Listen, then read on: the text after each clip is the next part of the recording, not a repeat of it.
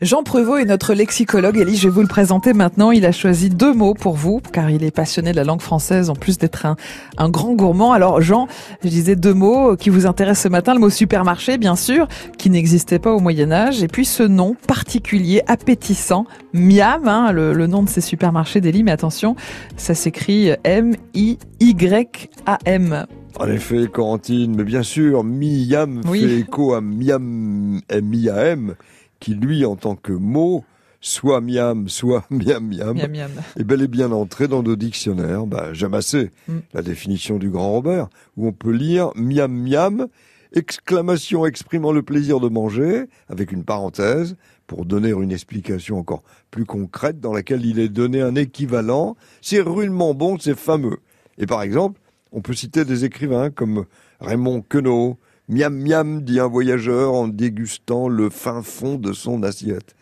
C'est bien en effet ce qu'on dit, hein, une fois qu'on a consommé ce qui est proposé dans le supermarché d'Elise Bag.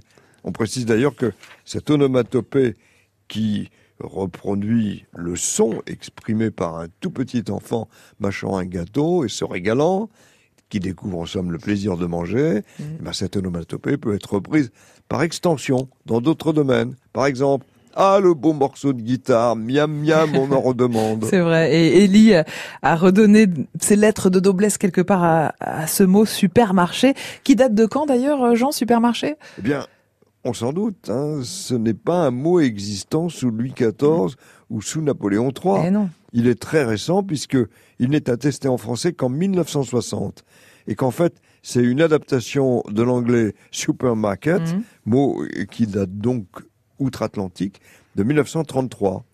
Il y a eu en France, euh, eh bien, dès 1960, un succès foudroyant pour ce mot.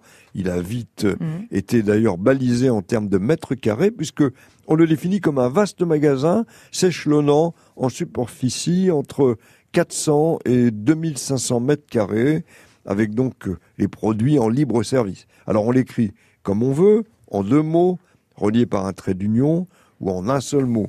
Mais nous, ce matin, on l'écrit Miam, M-I-Y-A-M, parce que c'est ce qu'on a envie de dire quand on se trouve dans le supermarché oui. rue Beaubourg, et même Miam Miam. Hein.